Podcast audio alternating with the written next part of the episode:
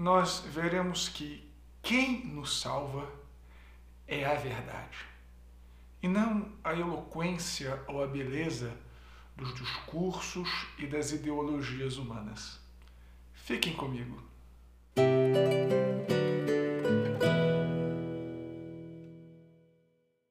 Salve Maria, eu sou o Padre Jean Paulo Ruse, pároco da Paróquia Todos os Santos. Sejam muito bem-vindos às minhas redes sociais.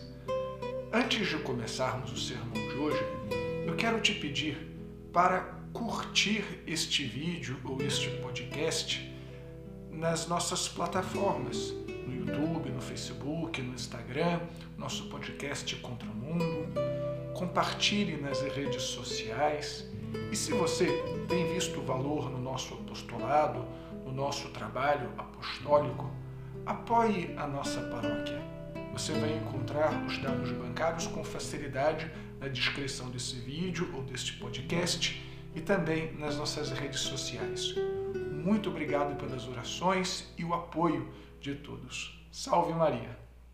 Na primeira leitura de hoje, nós tivemos a oportunidade de contemplar a genialidade do apóstolo Paulo.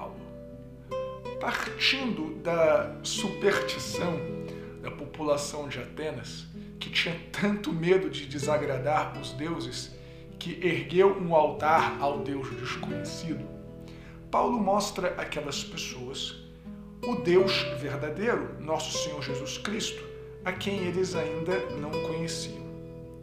E no primeiro momento, aquelas pessoas ficaram encantadas com a pregação de Paulo, com sua eloquência, com sua inteligência.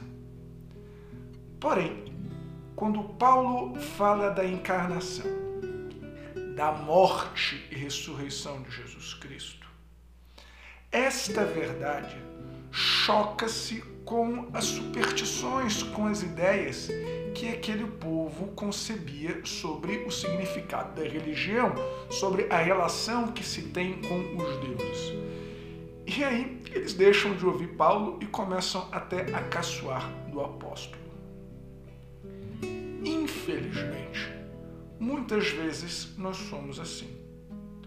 Quando o discurso religioso é agradável ou vai de encontro às nossas próprias concepções, aceitamos a pregação do padre, aceitamos o que é dito nos grupos de oração, aceitamos o sermão e acolhemos de bom grado porque nos convém.